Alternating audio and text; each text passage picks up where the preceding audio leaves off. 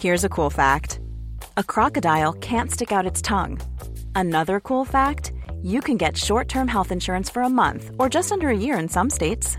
United Healthcare short term insurance plans are designed for people who are between jobs, coming off their parents' plan, or turning a side hustle into a full time gig. Underwritten by Golden Rule Insurance Company, they offer flexible, budget friendly coverage with access to a nationwide network of doctors and hospitals. Get more cool facts about United Healthcare short term plans at uh1.com. Salut, c'est Victoire Tuaillon. Ces derniers mois, avec mon équipe, on a travaillé sur une série exceptionnelle. Ça s'appelle 20 milieux sous ma chair. L'autrice, Caroline Potier, a exhumé des cassettes audio qu'elle enregistrait pour sa meilleure amie lorsqu'elles étaient ados et qu'elle traversait l'enfer, les violences que lui infligeait son père. À partir de son histoire, Caroline Potier, devenue journaliste, a mené l'enquête. Comment on pourrait éradiquer l'inceste? C'est beau, c'est intelligent, c'est bouleversant, et je pèse mes mots, c'est d'utilité publique. Pour continuer à sortir de l'océan du déni, écoutez 20 milieux sous ma chair, dans le cœur sur la table.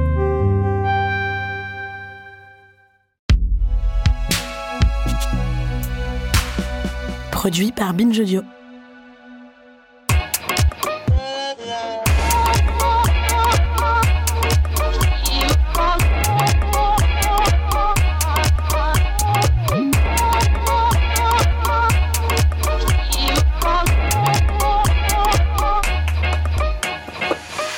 Bonjour Okaya. Bonjour Grace. Bienvenue dans ce nouvel épisode de Kif Taras, le podcast qui saute à pieds joints dans les questions raciales. Comme vous le savez, ici dans Kif Taras, nous parlons sans complexe d'arabes, d'asiatiques, de roms, de noirs, de blancs, de juifs, de musulmans. En France, on parle de laïcité matin, midi et soir. On vante ce principe comme découlant d'une spécificité occidentale, voire française, désignant la capacité singulière de notre pays à affranchir la sphère publique de la religion pour asseoir les principes de la République. Face à ce principe, l'islam serait perçu soit comme incompatible avec toute forme de sécularisation, soit comme menaçant un consensus culturel. Cette idée est pourtant historiquement construite et fortement ancrée dans l'histoire de l'expansion coloniale française. Comment la sécularisation de notre pays a accompagné la construction d'un mythe Et quel rôle a joué la racialisation des populations musulmanes colonisées? C'est notre thème du jour.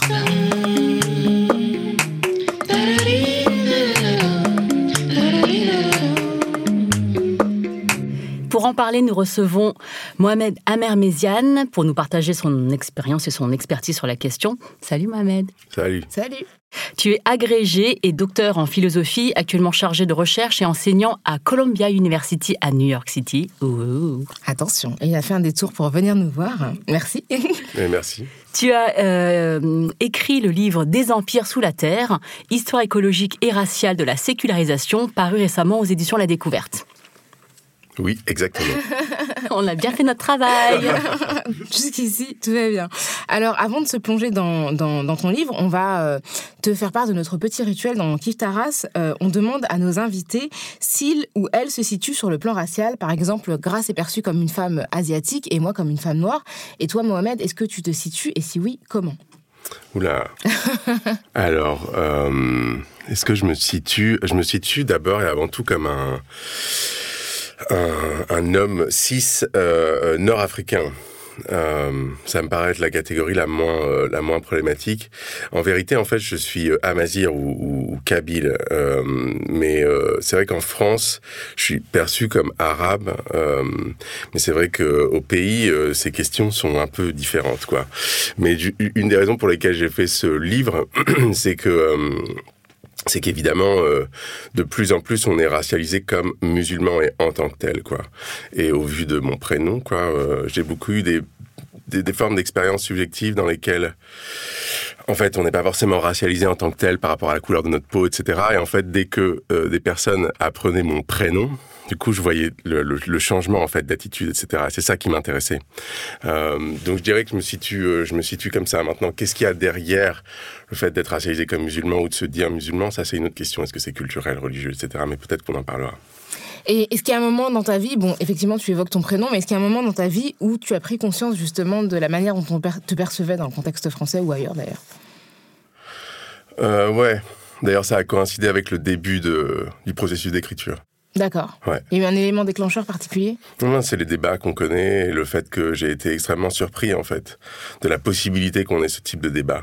Euh, du coup, à partir de, ouais, à partir de 2004, 2005, euh, il y avait vraiment une expérience de, je sais pas, je sais pas si c'était une forme de déception, mais en tout cas une énorme surprise euh, de la possibilité de dire un certain nombre de choses qui me complètement qui me paraissaient être complètement incompatibles avec euh, ce que la France ou l'Europe prétendait être. Du type, ce type de, récit euh, que j'essaie d'analyser dans le livre, du type nous l'Occident, nous avons sécularisé le christianisme, etc. L'islam confond la politique et la religion, etc. Ça me paraît paraissait complètement euh, délirant en fait. Bon, et en fait, je me suis rendu compte que c'était un discours qui non seulement était tenu par un certain nombre d'idéologues, mais qui avait en fait une euh, base dans la tradition philosophique. Euh, J'étais déjà étudiant en philosophie et je voyais un certain nombre de philosophes athées, athées justement, et qui malgré leur athéisme disaient ce genre de choses-là. Je me suis rendu compte après coup qu'en fait c'était deux faces de la même de la même pièce, quoi. Mais mais voilà. Et moi, je serais curieuse de te demander aussi, euh, depuis que tu es aux États-Unis, est-ce que tu es perçu différemment dans le contexte euh, états-unien, qui est aussi donc, euh, donc membre de l'Occident? Ouais. Et euh, sais, souvent, on entend dire que les Arabes étaient blancs aux États-Unis, ils ne sont plus, ils ne seraient plus aujourd'hui. Est-ce que pour toi, ça a changé quelque chose? Bon, tu es allé après euh, 2001, mais est-ce que euh, par rapport à la France, ça t'a apporté une autre vision de toi-même? Absolument. Euh, mais euh, je pense que j'ai pas une expérience suffisamment euh, longue pour avoir une réponse absolument claire. New York, évidemment, est différent des, des, des autres contextes. Euh, je dirais que là-bas, en fait, je me sens plus, en un sens, marginalisé en tant que Nord-Africain par rapport aux communautés dites arabes. Vous voyez, c'est un peu différent. Euh, Donc les Ar- communautés arabes du Moyen-Orient, c'est ça? Ouais, c'est ça. Euh, et chercheurs aussi, parce que c'est aussi des, des, des, collègues ou les personnes avec qui je, je suis en discussion, euh, souvent, très souvent, viennent du Moyen-Orient. Mais, c'est ça qui est intéressant, ce qui nous relie, c'est justement le fait que, euh, disons qu'avant 2001, il y avait encore cette espèce d'aspiration à être euh, blanc ou white passing, etc., comme on dit, bon. Et en fait, ce qui s'est passé, c'est qu'ils ont perdu, si tu veux, cette, euh, ce, ce, ce, privilège-là, parce que justement, ils ont été racialisés en tant que musulmans. Et en un sens, c'est ce que je leur dis souvent, je leur dis, mais voilà, vous êtes devenus des Algériens, quoi.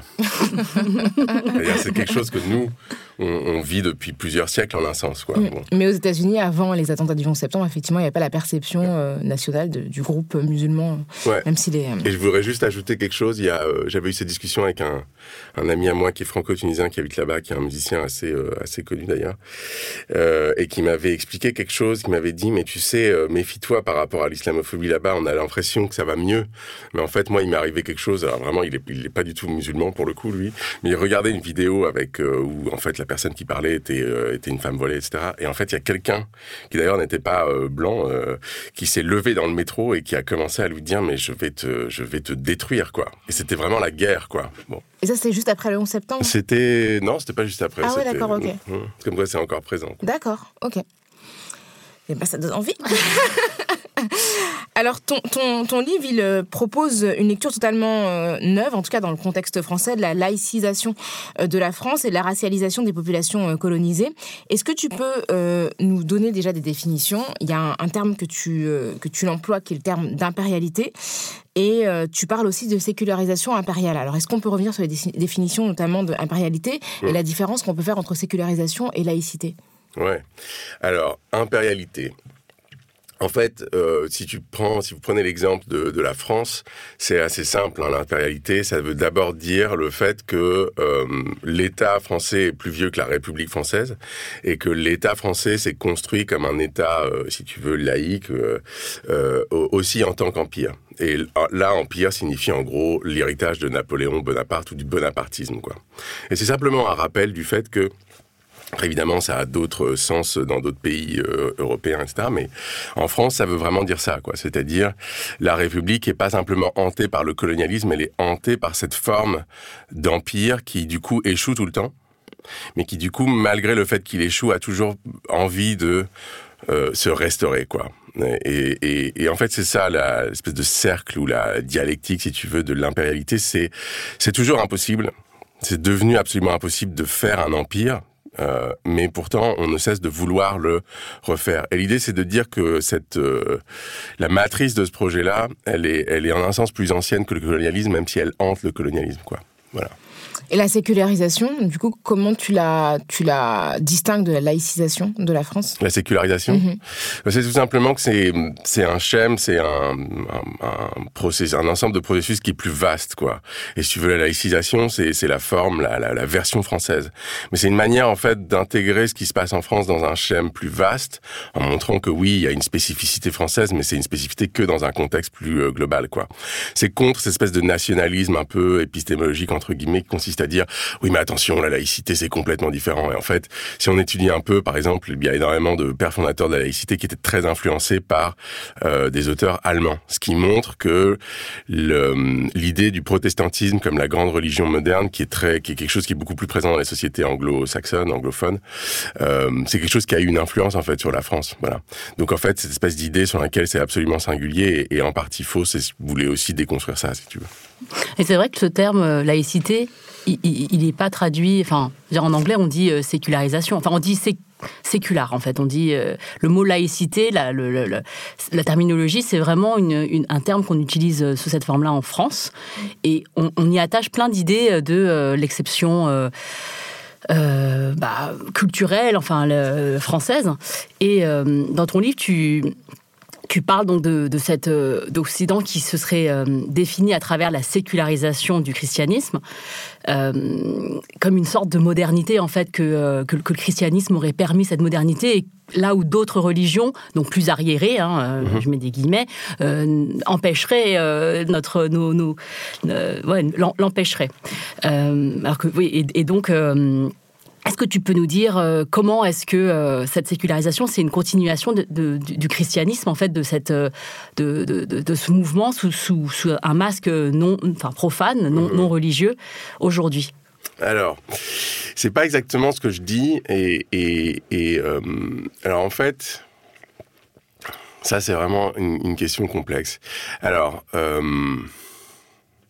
je pense que ce qui s'est passé, c'est que l'idée même du christianisme a été reconstruite et qu'elle a été culturalisée. Ce qui est pas du tout, ce qui n'a pas vraiment de sens d'un point de vue chrétien, si tu veux.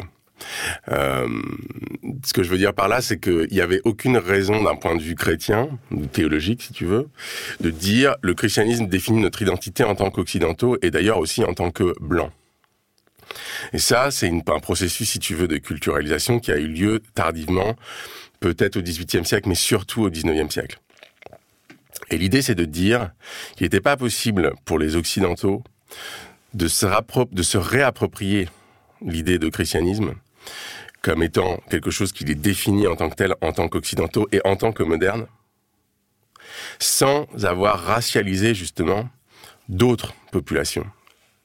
Et dans ce cadre-là, ce qui a permis, si tu veux, la, la culturalisation du christianisme, sur laquelle le christianisme c'est la religion de l'Occident, ça a été de dire on n'est pas les mêmes que les juifs et les arabes, particulièrement. Et donc, l'idée, c'est de dire, évidemment, le racisme et le racisme, c'est-à-dire qu'ils racialisent la, couleur de, de, la peau avant tout, effectivement, mais dans ce cas bien précis, ce qui se passe, c'est autre chose, c'est qu'il y a une racialisation, effectivement, de la religion sur la base du fait de dire, les juifs, les arabes, ils ont une religion qui est monothéiste, mais qui est fanatique, qui est trop monothéiste, c'est-à-dire que Dieu écrase l'homme, et de l'autre côté, le christianisme, c'est cette religion qui, grâce à l'incarnation, justement, n'écrase pas l'homme et le libère, etc. Ce qui donne lieu, et ça c'est très 19e siècle, mais je pense que ça reste, et je dirais comment et pourquoi, L'idée très 19e siècle, c'est consiste à dire ah le christianisme, ce qui est plus important à propos du christianisme, c'est pas tellement ce qu'il dit théologiquement, c'est ce qu'il a fait dans l'histoire. Et ce qu'il a fait dans l'histoire, c'est de nous permettre de prendre conscience de la valeur absolue de l'humanité, etc. Et de voilà de nous, nous, émanciper en donnant lieu à cette grande civilisation industrielle euh, qu'est euh, l'Occident et qui est tellement belle et forte. Quoi. Bon. Et l'idée, c'est de, à mon avis, ce qui se passe, si tu veux, et c'est ça le sens du livre d'un point de vue politique, c'est de dire, en fait, ces discours-là, précisément, se perpétuent euh, très efficacement parce qu'ils n'ont pas l'air d'être racistes, parce qu'ils racialisent précisément la religion, et que, en fait, ils ne parlent jamais de race, mais ils parlent justement de religion. Et parce qu'ils parlent de religion, ils ont l'air plus légitimes et ils sont moins facilement euh, critiquables dans la mesure où ils font consensus entre gros une droite qui est très heureuse de dire que la civilisation occidentale est une civilisation chrétienne, ce qui en tant que tel n'est pas très chrétien, en fait, en vérité, qui est plus nationaliste qu'autre chose, et de l'autre côté une gauche, disons laïciste, qui est très contente, elle, pour le coup, de dire ah, si on pouvait abandonner la religion, ça serait vraiment euh, euh, euh, génial. Donc avec cette idée sur laquelle critiquer la religion, c'est pas la même chose que critiquer la race, donc pas de problème, quoi. Voilà. Et du coup, c'est simplement une manière de dire, en fait, ces débats qu'on a encore aujourd'hui, en fait malheureusement une profondeur historique euh, qui est liée en fait à l'héritage de de, de ce que je de ce qu'on vient de, décrire quoi. Justement, tu, tu, tu, dis que la sécularisation de l'Occident est indissociable de la formation euh, des, euh, nouveaux, des empires coloniaux, et tu indiques que l'empire a trouvé sa légitimité universelle dans ce que tu dis, à, comme c'est, enfin, ça fait écho à ce que tu dis à ce moment-là, dans ce mouvement. C'est-à-dire qu'elle s'est posée comme portant des idées universalisme, justement dans un mouvement d'expansion coloniale. Oui, très clairement. Ça, je pense que ça a été dit par euh, par beaucoup de de militants, chercheurs, etc. Et là, l'idée, c'est de d'ajouter au fait, si tu veux, à la critique qu'on peut faire de l'universalisme, de dire oui, ok, mais quel universalisme et comment ça s'est effectivement formulé à cette période-là, c'est-à-dire au 19e siècle? Et ce qui est intéressant, c'est de voir en fait, et ça, ça c'est rarement vu, euh, que euh, que tous les tous les grands défenseurs de l'universalisme à ce moment-là ont tous avaient tous une perception selon laquelle les premières déclarations de l'universel étaient les monothéismes. Donc il y avait cette idée sur laquelle le christianisme était le grand inventeur de l'universalisme. Et donc du coup, la République, c'était l'héritière du christianisme, mais à travers un universalisme vraiment universel, parce que laïque. Donc en gros, tu as une forme d'universalisme religieuse, et cet universalisme religieux, il devient vraiment universel quand cette religion, en fait, devient juste, se réalise justement à travers la laïcité, quoi. Et c'est quelque chose qu'on a un peu oublié parce que du coup, on se dit, ah oui, la laïcité, c'est l'inverse du, de la religion, etc., machin. Mais en fait, la manière dont ça a opéré était très différente, quoi. C'était plutôt l'idée selon laquelle, euh, la modernité réalise le christianisme sur terre, réalise effectivement la religion sur terre. Donc au lieu d'aller à l'église, euh, euh, faisons des œuvres industrielles. C'est ça être un vrai chrétien, quoi. Et sans en fait ce passage, c'est ça vraiment la sécularisation en tant que telle. Euh, si tu veux, la civilisation dans laquelle on, on, vit ne serait pas née. En tout cas, elle n'aurait pas la même euh, euh, euh, forme, si tu veux. Bon. Et je pense que le complexe de supériorité morale que s'attribue souvent l'Occident, qui est souvent qui se répète souvent, malgré le fait que parfois on critique le racisme, elle procède aussi de là, en fait, à mon sens. Euh, euh, et pour la question de l'universalisme, je, pense que si tu veux cet aspect-là, de ce qu'on appelle l'universalisme est, rarement vu. Et si on prenait en compte cet aspect-là, on aurait probablement une autre critique de l'universalisme. Voilà. Donc c'est ça que j'essaie de, penser, quoi. Moi, je, il y a une partie euh, du livre où euh, je crois que mon cerveau il a vraiment fait des petites étincelles là quand tu euh, quand tu parles de de cette réalisation donc du christianisme à travers la sécularisation et en fait pour enfin ça résonne en cette phrase tu sais quand ils disent ah bah nous euh, le colonialisme on a quand même fait des écoles et des hôpitaux on a construit des routes chez vous euh, et en fait c'est exactement ça qui, qui, réalise ce christianisme. C'est-à-dire que et tu l'expliques dans ton livre euh, ils ne construisent pas donc des écoles et des hôpitaux et des actions caritatives pour faire du bien autour d'eux. Ils le font parce que à un moment notamment vers 1850 tu dis tu expliques que euh, pour maintenir l'ordre public euh, face à ces colonisés qui sont euh, construits comme étant des fanatiques. Tu dis ce mot fanatique, c'est-à-dire que la religion les rend fanatiques et ils sont aussi. Euh, il y a d'autres termes que tu utilises comme inconvertibles, on y reviendra. Euh, euh bon, sauvage, voilà. Enfin, tout, tout, tout, ce qu'on entend encore aujourd'hui. Et c'est pour ça que ce mal est très profond.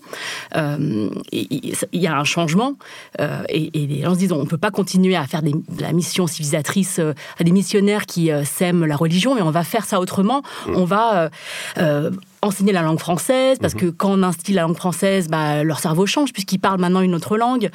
Euh, on va aussi, comme tu dis, euh, donc euh, par à travers l'industrie. Donc euh, ça, c'est ce que, enfin, Mm.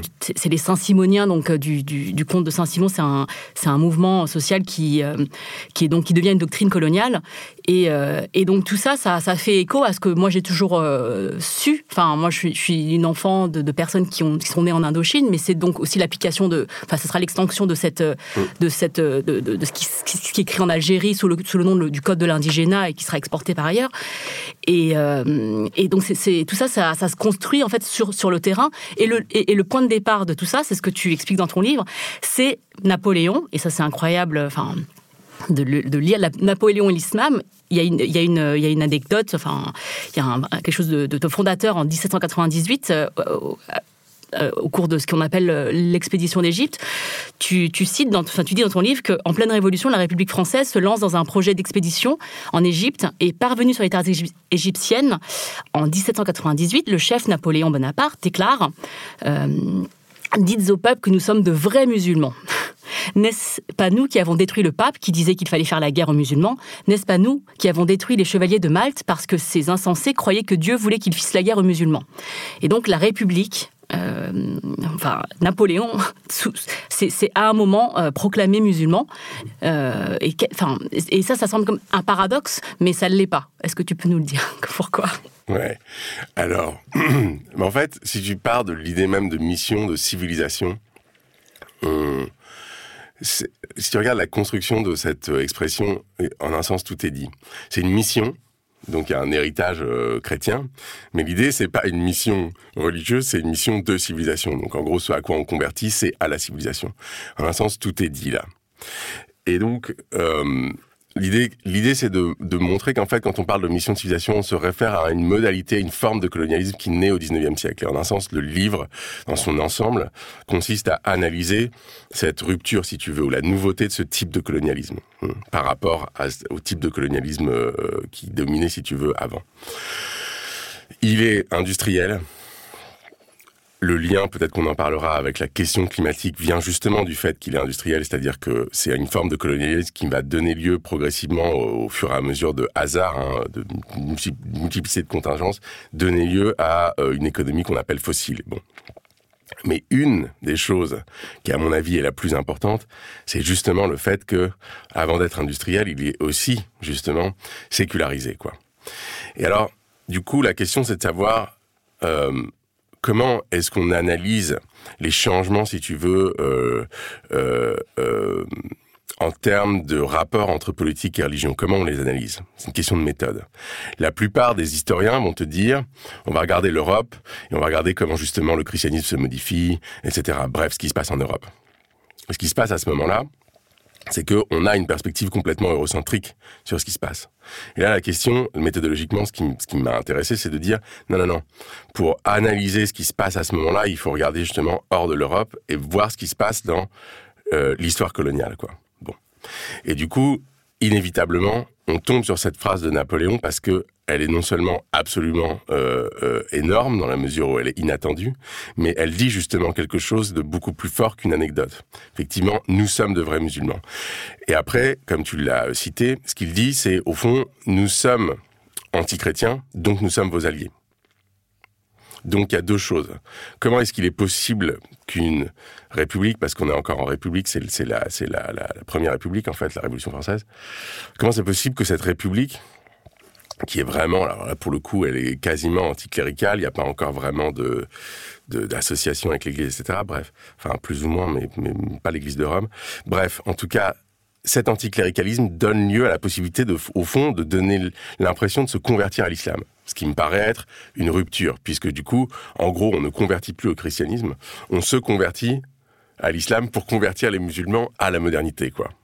Et c'est ce changement-là, en fait, qui est pas du tout un détail, puisqu'en fait, c'est quelque chose qui est marginalisé dans l'historiographie dominante, dans la manière dont on écrit l'histoire de manière, si tu veux, dominante, qui est une production idéologique. Et en fait, si, au lieu de le mettre à la marge, on le met au centre, qu'est-ce qu'on voit? Et en un sens, ce qu'on voit, c'est ce que montre le livre. Alors, du coup, deuxième élément de réponse, euh, l'idée, c'est de dire, effectivement, ce qui s'est passé en Égypte euh, a échoué, en fait. A échoué. L'idée, c'est de dire, là, dans cet échec, il y a une matrice de ce qui a été mis en place à travers l'empire colonial français au 19e siècle. Voilà. Donc c'est une matrice, c'est-à-dire c'est de là que ça part, et en même temps, ce point de départ est toujours un peu un échec, quoi. C'est comme ça que j'analyse le colonialisme de façon générale. Il est hanté par un échec en fait constitutif, quoi. Euh, c'est une, belle manière d'analyser sa violence, mais aussi de montrer à quel point il est, il est, il est mort par avance, quoi. Euh, euh, du coup, effectivement, c'est comme ça que j'analyse ce qui se passe. En Algérie, c'est-à-dire j'essaie de voir comment s'est passé le processus de colonisation lui-même, pas juste l'État colonial, mais le processus, quoi. Comment comment ça s'est passé. Et effectivement, ce qui est intéressant, c'est de voir que on est dans un schéma très instable, qui est très différent du fait de dire allons-y, on va tous les convertir au christianisme et tout va bien se passer. C'est très différent de ça. En fait, il y a un conflit interne entre l'État ou les administrateurs coloniaux eux-mêmes et les missions. Ça veut dire en gros que l'Église romaine voulait déployer en Algérie un projet de, de, de, conversion massive, si tu veux. Et ça n'a pas marché. Et c'est cet échec-là, encore un autre échec, qui a en fait rendu, euh, euh, tu veux déterminer la manière dont on a colonisé euh, euh, l'Algérie. Et sur, sur ce que tu dis sur le l'ordre public, en gros, l'idée c'est de dire c'est de dire la chose suivante. Si ils sont d'abord et si cette population est d'abord et avant tout racialisée comme musulmane, alors il ne faut pas les convertir parce que dans ces cas-là, on va provoquer ce qui a du coup à ce moment-là appelé le fanatisme, quoi. Et en fait, ça va donner euh, euh, lieu à des insurrections qui vont faire en sorte que l'ordre colonial va être instable. Donc en fait, ce qui se passe, c'est qu'effectivement, il y a une forme de laïcisation de, la manière dont fonctionne le pouvoir colonial, ne pas trop convertir, qui passe en fait par le fait de, de, de considérer cette laïcisation comme une technique de gouvernement plus efficace et plus stable. Et, du coup, c'est un, discours qui a un écho euh, dans l'actualité, dans la manière dont on parle de, de l'islam. Je propose qu'on écoute un son euh, à ce sujet. Islam et la République, nouvelle déclaration de Manuel Valls sur la religion musulmane. Dans une interview à paraître demain dans le journal Libération, le Premier ministre estime qu'il faut encore démontrer que l'islam est fondamentalement compatible avec la République. Il estime qu'une majorité euh, de Français en doute, mais qu'il est, il est possible, euh, eh bien en tout cas il se dit convaincu qu'il est possible de donc démontrer que l'islam est compatible. Alors c'est Manuel Valls justement qui explique que euh, aujourd'hui il faut démontrer que l'islam est fondamentalement compatible avec la République, ce qui est assez comique quand on rappelle justement que la République a pu se proclamer musulmane à un moment. Mais est-ce que est-ce que tu peux tu peux nous dire comment ce discours en fait est lié justement à la manière dont on a construit l'islam comme étant fondamentalement incompatible avec la République?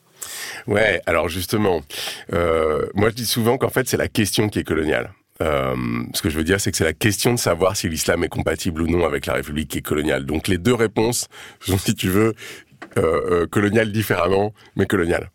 Euh, C'est-à-dire, donc si tu veux, d'un point de vue historique, ça remonte à, c'est à peu près ça aussi, les années 1850, mais surtout vers 1860, pour être un peu, pour donner un peu des éléments historiques, mais rapidement. En fait, ce qui s'est passé, c'est que ce débat a été inventé sur la compatibilité ou l'incompatibilité. Il a été inventé par rapport au fait de savoir ce qu'on allait faire des euh, indigènes, notamment d'Algérie, mais il y a eu d'autres versions hein, de ce. Je ne veux pas simplement dire ça a eu lieu qu'en Algérie, ça a eu lieu dans d'autres espaces coloniaux. Mais en revanche, ce qui s'est passé, c'est Ok, on a des indigènes, donc je rappelle, un indigène, c'était un ou une indigène, c'était l'idée sur laquelle euh, c'était des, des, nationaux, donc ils étaient français, mais non citoyens. Bon, donc du coup sujet. La question, c'était de savoir qu'est-ce qu'on fait de ces sujets? Est-ce que un jour ou, ou l'autre, ils pourront devenir citoyens? Et ça, c'était un débat à l'intérieur de l'espace colonial entre, en gros, euh, ceux que j'appellerais les impériaux, quoi. Donc, euh, justement, les Saint-Simoniens, mais aussi des personnes, disons, plus libérales qu'on appellerait de gauche peut-être aujourd'hui, quoi. Et de l'autre côté, les colons eux-mêmes, en anglais, on les appellerait les settlers, c'est-à-dire ceux qui habitent. Hmm, qui habitaient pour le coup en Algérie et qui sont devenus après les pieds noirs, justement qui eux avaient une conception différente et qui plutôt prenaient l'idée sur laquelle non c'est absolument incompatible donc il faut qu'on détruise ces institutions le plus d'institutions indigènes euh, peuvent être détruites euh, voilà Le mieux, c'est, excusez-moi pour cet euh, anglicisme étrange. Donc, donc du coup, c'est cette tension interne qui a eu en gros entre les colons qui étaient sur place et l'administration coloniale elle-même, qui est vraiment un conflit très puissant hein, et qui s'est répété entre en gros De Gaulle et les colons plus tard, etc. Et en fait, cette tension-là, euh, euh, elle naît en Algérie et en gros le camp des colons eux-mêmes dit c'est absolument incompatible et l'autre dit non non c'est incompatible mais du coup il va falloir les transformer d'une certaine manière pour qu'ils puissent devenir euh, citoyens français. Et dans les deux cas, l'idée c'est de dire que en tant que tel, les musulmans eux-mêmes et les musulmanes doivent être transformés plus ou moins radicalement pour pouvoir être dignes en fait d'être citoyens quoi et citoyennes. Avant qu'on reprenne notre discussion, je vous propose qu'on fasse une petite pause.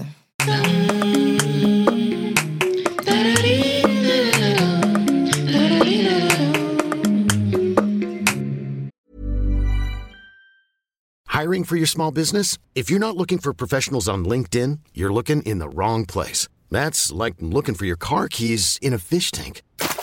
LinkedIn helps you hire professionals you can't find anywhere else, even those who aren't actively searching for a new job but might be open to the perfect role. In a given month, over 70% of LinkedIn users don't even visit other leading job sites. So start looking in the right place. With LinkedIn, you can hire professionals like a professional. Post your free job on linkedin.com slash achieve today.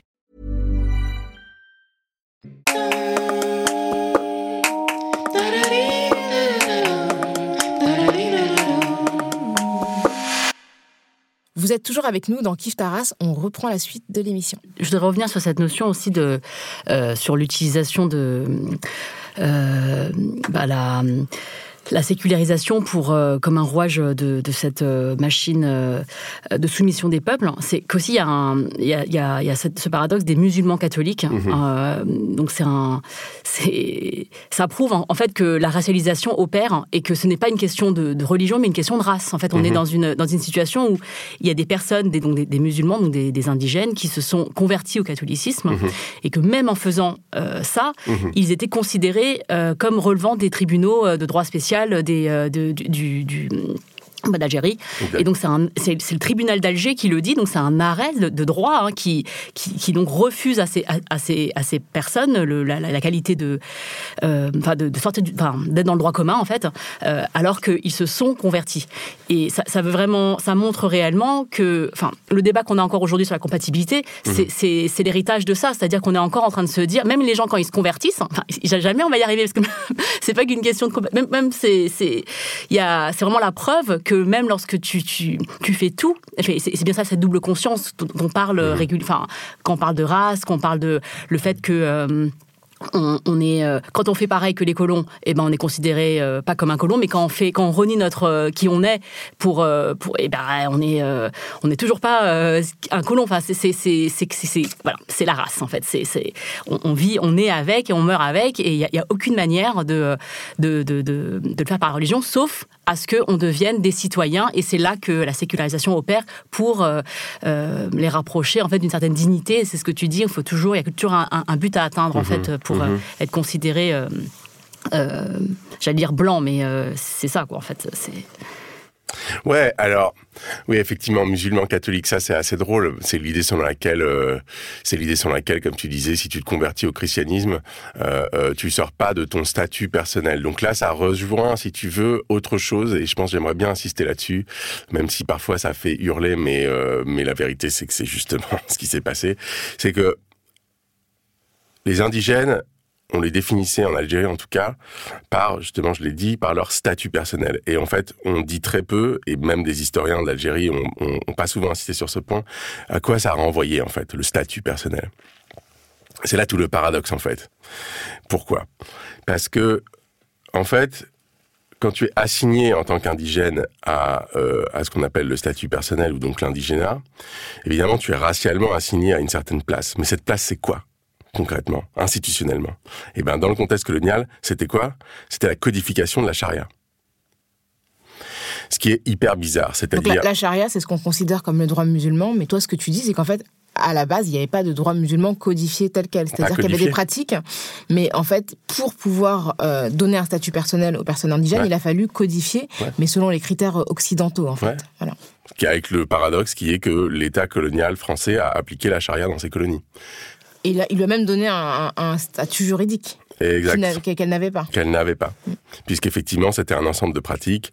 Euh, J'appelle ça éthico-juridique parce que même effectivement l'idée sur laquelle ça serait un droit au sens moderne du terme, euh, euh, ça va pas parce que ça fonctionnait pas comme ça. Donc oui, en fait, ce qui s'est passé, la France et ensuite d'autres empires coloniaux dans d'autres contextes ont effectivement appliqué le modèle du code civil justement napoléonien et ont transformé en fait euh, le droit musulman justement en un, en un code et l'ont appliqué aux populations indigènes via souvent des institutions euh, musulmanes plus ou moins contrôlées par les institutions coloniales qui ont du coup appliqué ce droit-là aux, aux, aux, civilisations, aux, pardon, populations indigènes. Donc en fait, on voit que l'assignation, euh, euh, si tu veux, à un espace religieux, l'assignation fixe et identitaire entre guillemets à un espace religieux, c'est justement la manière dont ce même euh, État colonial a fonctionné, tout en disant ah mais vous devez vous en émanciper. Donc en fait, il fait exactement l'inverse de ce qu'il dit. Voyez? Et c'est ça en fait qu'il faut euh, qu'il faut euh, qu'il faut vraiment remettre en cause pour essayer justement de sortir de la du du, du double mind du, du, coup qui nous est euh, qui nous est imposé, qui consiste en gros à dire euh, soit euh, euh, si tu veux à mon avis, hein, ça, ça se manifeste comme ça aujourd'hui, c'est-à-dire quand tu es racialisé comme tel, euh, soit tu dois effectivement montrer que tu fais allégeance à quel que soit, alors ici on appelle ça norme, norme républicaine, norme moderne, libérale, etc. C'est-à-dire ça en montre- levant les yeux ciel, juste pour euh, que les gens montrer- comprennent de quoi on parle. montrer, montrer à quel point euh, tu n'es pas vraiment musulman ou t'es pas trop pratiquant, etc., etc. Euh, effectivement, je pense que c'est un processus qui est infini. Euh, Il faut aussi dire, je pense c'est important, et peut-être des, des auditeurs auditrices se retrouveront là-dedans, que les agressions islamophobes moi en tout cas ça m'est déjà arrivé, et c'est arrivé à d'autres, passent parfois par le fait justement de personnes qui s'auto-attribuent une sorte de statut d'imam. J'explique tu bois un verre d'alcool ou je sais pas quoi, et il y a un type qui arrive et qui te dit, prends ton verre, et il te dit non, non, mais pourquoi tu bois ça, toi, t'es pas- t'as pas à boire ça, toi. Une personne qui n'est pas musulmane. Bien sûr. Donc on Mais peut, c'est un peu, c'est un peu ce qu'on. Excuse-moi, je t'interromps, mais c'est un peu ce qu'on entend par rapport au port du foulard, où en fait euh, les gens qui débattent de la question du foulard expliquent que le port du foulard n'est pas une injonction coranique, et donc expliquent aux femmes musulmanes qui portent le, le foulard que selon le Coran, qui n'a pas de valeur juridique en France, elles ne devraient pas porter le voile. C'est le même, c'est le même procédé. Ouais. mais le, le simple, le simple fait de définir le, le voile comme un signe religieux, ça, ça va de soi. euh, Enfin, les gens pensent que ça va de soi, mais en fait, ça va pas de soi. Signe, parce que c'est un signe. Signe pour qui? Pas pour celle qui la porte, c'est sûr que non.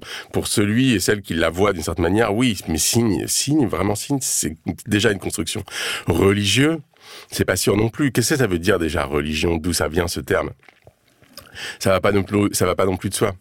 Du coup, du coup, ce qui se passe, c'est que si tu dis ça, si tu dis si c'est effectivement religieux, tu lui effectivement tu lui attribues un statut, euh, tu veux islamique qui est justement un débat en fait, qui est en débat. Ce qui nous ramène à la phrase de Napoléon, là on voit que ça a encore du sens. C'est nous sommes de vrais musulmans, c'est-à-dire on va en fait vous dire si c'est musulman ou pas, si c'est islamique ou pas, et en fait en fonction on va soit l'interdire, soit le permettre. Et en fait c'est ça qui se passe, et c'est complètement a priori en contradiction avec l'idée même de laïcité, et pourtant historiquement c'est comme ça que ça euh, comme ça que ça a fonctionné. Mais ouais, il y a toujours cette espèce de de procédure étrange quoi. Tu dis que la sécularisation, ça n'a pas fait sortir la religion euh, de nos vies, mais au contraire, euh, ça, euh, en fait, a politisé la religion. Et euh, en fait, c'est un mode de contrôle des, cultes. En fait, c'est là que on- on- sont nés les cultes. Et aussi, tu, tu dis quelque chose, tu vas plus loin. Tu dis que euh, la sécularisation de l'empire a donné lieu à une forme inédite de racisme d'État. Attention, parce que racisme d'État, c'est une, en France, c'est une. C'est polémique. Donc, euh, c'est un racisme qui n'investit pas la division schématique noir-blanc, mais qui définit un groupe racialisé comme musulman. Ouais, c'est ça, effectivement. Et euh, mais là, quand je parle de racisme d'État, je parle de l'État colonial en Algérie. Oui, euh, donc voilà. Après, ici, la, la transposition immédiate en France, c'est un autre problème, ouais. Effectivement, j'ai dit ça, ouais. Non, mais du coup, la, question que, que, qui, qui est intéressante, c'est que euh, paradoxalement, alors qu'elle accompagne une période de laïcisation, euh, la colonisation réifie la religion et augmente son importance dans l'identité des personnes qui sont colonisées. C'est-à-dire que le, le paradoxe, c'est que les musulmans, ils doivent rester musulmans pour pouvoir être des sujets de la, colonie, de la colonisation. Est-ce que tu peux nous dire justement ce paradoxe où en fait on se dit que la laïcité est censée évacuer la religion de l'espace public et émanciper les citoyens de cette assignation religieuse, alors que dans ce même moment, la colonisation oblige les musulmans à être musulmans même s'ils sont catholiques, comme l'a dit Grace tout à l'heure? Ouais, mais il suffit de, il suffit de, de voir ce qui se passe aujourd'hui, je pense. C'est-à-dire qu'en fait, euh, Quand tu bois de l'alcool, on te dit faut pas en boire. ouais, voilà, ce genre de choses, ou euh, ou dans l'espace public, euh, euh, le fait qu'il y a une assignation à cette identité-là, alors même qu'on dit il faut absolument euh, séparer la politique et la religion. Donc en fait, à force de faire de cette séparation une sorte de norme, on politise la religion, on parle de l'islam, etc., etc. Donc du coup, il y a, un- il y a une contradiction interne. Voilà, on est sans cesse renvoyé à quelque chose, alors même qu'on nous dit il faut absolument que vous vous en sépariez. Mais en fait, euh, c'est c'est ce dispositif lui-même qui crée la politisation de la religion de ce point de vue-là. En tout cas, qui en participe, clairement. On n'a pas eu l'occasion d'en parler dans, ce, dans, dans cet épisode, mais tu fais des liens euh, très forts entre la sécularisation et la prédation euh, qui, qui, qui, sur la terre et donc des ressources, notamment du charbon, du, enfin, des énergies fossiles, euh, qui causent aujourd'hui le, le, le réchauffement climatique. Euh, et tu appelles cela le séculara. Pardon, je recommence. Tu appelles cela le sécularocène. Ouais. Voilà, donc euh, en, euh, par, euh, par effet miroir de, l'Anthropocène et aussi le, le Capitolocène. Moi, je suis désolée, j'arrive pas trop à faire ces mots avec. J'ai l'impression de dire Australopithèque à chaque fois. Et donc voilà, donc c'est c'est- c'est la contribution de, de la sécularisation à, au, au capitalisme, la, la transformation de nos sociétés et à la stabilité écologique de nos, de nos terres. Bon, il faudrait un épisode entier pour le dire, mais est-ce que tu peux dire en quelques mots ce que ça veut dire Alors, bah, l'idée c'est qu'en fait les processus dont on a parlé jusque-là, ils sont, ils sont, ils sont liés en fait à la mise en place d'une économie fossile, donc une économie capitaliste qui, euh, en gros, euh, voilà, euh, mobilise les énergies fossiles et, qui a besoin de ces énergies pour fonctionner. L'idée c'est simplement que ça se passe à la même, au, même moment. Et en fait, ce que j'avais trouvé étrange, si tu veux, c'est que on utilise souvent le terme de modernité. Et on dit la modernité, c'est lié désormais à, euh, en gros, le fait qu'on sache qu'il y ait une crise climatique ou un dérèglement climatique. Bon, donc on dit modernité anthropocène, ça va ensemble. Mais ce qui est intéressant, c'est que si tu regardes euh, beaucoup d'écrits euh, de sciences humaines, etc., la modernité, elle est classiquement définie par le concept de sécularisation. C'est-à-dire, en fait, on sait plus ou moins que quelle que soit la manière dont on définit sécularisation, si tu veux expliquer le monde moderne, tu sais qu'il y a eu une transformation des liens entre religion et politique, quoi, à un moment donné. Et j'ai trouvé ça hyper étrange qu'en fait le lien entre cet aspect des rapports entre politique et religion et la question euh, climatique n'ait pas été euh, euh, mis en place. Donc en gros, tu dis modernité égale anthropocène, mais modernité égale sécularisation. Donc qu'est-ce que ça veut dire Sécularisation égale anthropocène? Voilà. Et du coup, c'est pour ça que surtout le chapitre 4 en fait fait ce lien. Alors évidemment, c'est un peu difficile de tout tenir ensemble dans, dans, dans, dans une émission, mais il y a un certain nombre de il y a un certain nombre de choses quoi qui euh, qui d'un point de vue plus spécifique me, me paraissaient importantes. Le, la première la première chose c'est euh, c'est dit dans le livre, il y a quelque chose qui se passe au niveau de la conception du monde, mais aussi la conception euh, des sous-sols eux-mêmes. Et ça, c'est un des éléments qui m'avait fasciné en fait quand j'ai lu un certain nombre d'archives, notamment de choses qui se sont passées justement en, Indochine, euh, puisqu'il faut rappeler que en Algérie, la France n'a pas vraiment trouvé suffisamment de charbon pour en faire euh, euh, l'objet d'une exploitation systématique. C'est après, avec le gaz et le pétrole, que, que, que les choses se sont gâtées de ce point de vue-là entre guillemets. Ce qui s'est passé, c'est que justement, ça explique en partie la, la colonisation de, enfin française de l'Indochine, c'est que là, il y avait des ressources de charbon, justement. Donc on voit bien qu'en fait, si on en reste à une analyse purement en termes de discours ou idéologique, etc., on n'explique pas vraiment comment ça se passe matériellement, concrètement. Oui, pourquoi ils ont été là-bas en fait Bah oui. Bah oui. Et euh, tout simplement, et ça, on le, enfin, je veux dire, un, un enfant le saurait. Pourquoi ça colonise? Bah Parce qu'ils ont besoin d'énergie et ça c'est toujours et ça s'est toujours pas arrêté quoi. Et donc ouais, je disais, il y a un, un changement de rapport au sous-sol et peut-être on peut s'arrêter là. C'est ça m'avait fasciné cette affaire, c'est que euh, avant, on avait vraiment une conception du sous-sol et donc des mines, quoi, complètement différente. C'est-à-dire qu'il y avait cette idée sur laquelle c'était habité, en fait, par d'autres forces que nous-mêmes. Et il y a quelque chose, et d'ailleurs il y a, des endroits encore de cette planète où on, on conçoit encore les choses comme ça, quoi, justement, où on a une forme d'interaction avec l'environnement, où on sent bien qu'on n'est pas maître de cet environnement, on compose avec des forces non humaines, quoi. Et en fait, c'était intéressant de voir qu'au fur et à mesure, justement, à la fin du XVIIIe siècle et après au fur et à mesure du XIXe siècle, il a fallu supprimer cette perception-là pour pouvoir y descendre et justement l'exploiter, quoi, c'est, c'est ce, sous-sol. Euh, ça va de pair aussi avec le fait que cet état dont on, a parlé avec Bonap enfin, au moment de Bonapartisme, etc., ce qui, ce qui met en place au moment où il y a cette forme de sécularisation qui arrive, c'est précisément une appropriation publique des sous-sols. Et donc d'où le titre du, livre des empires sous la terre, puisque l'idée c'est de dire ce qui se passe réellement ou sous nos pieds, entre guillemets, quand il y a cette sécularisation qui se passe, donc vouloir faire descendre le ciel sur terre, c'est qu'il y a une transformation en fait du rapport effectif à la terre elle-même et au sous-sol lui-même. Donc une nouvelle forme de souveraineté si tu veux quoi. Bah, merci beaucoup pour euh, ça. C'est vrai que ça mériterait un développement beaucoup plus important et dans ton livre, de toutes les façons qu'on recommande, euh, il a la possibilité justement de creuser sur ce sujet de la manière dont euh, les questions climatiques euh, actuelles sont liées à une perception différente de la possibilité pour l'État de s'approprier la terre.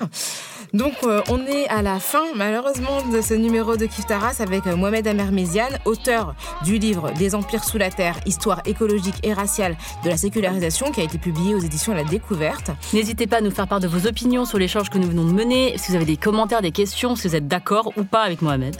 Euh, N'hésitez pas, écrivez-nous à kiftaras.binge.audio, contactez-nous sur les réseaux sociaux Facebook, Instagram, Twitter avec le kiftaras ou le hashtag kiftaras. Kiftaras est un podcast produit par Binge Audio. Aujourd'hui, la prise de son est effectuée par Quentin Bresson et la réalisation par Thomas Chalvidal. Merci à Naomi Titi pour la production et l'édition et merci à Jeanne Longhini et Lise Niederkorn pour la communication et la présence sur les réseaux sociaux. On se retrouve dans 15 jours pour une nouvelle plongée dans les questions raciales. Merci Grâce. Merci Rokaya. Merci Mohamed. Merci. Merci à vous.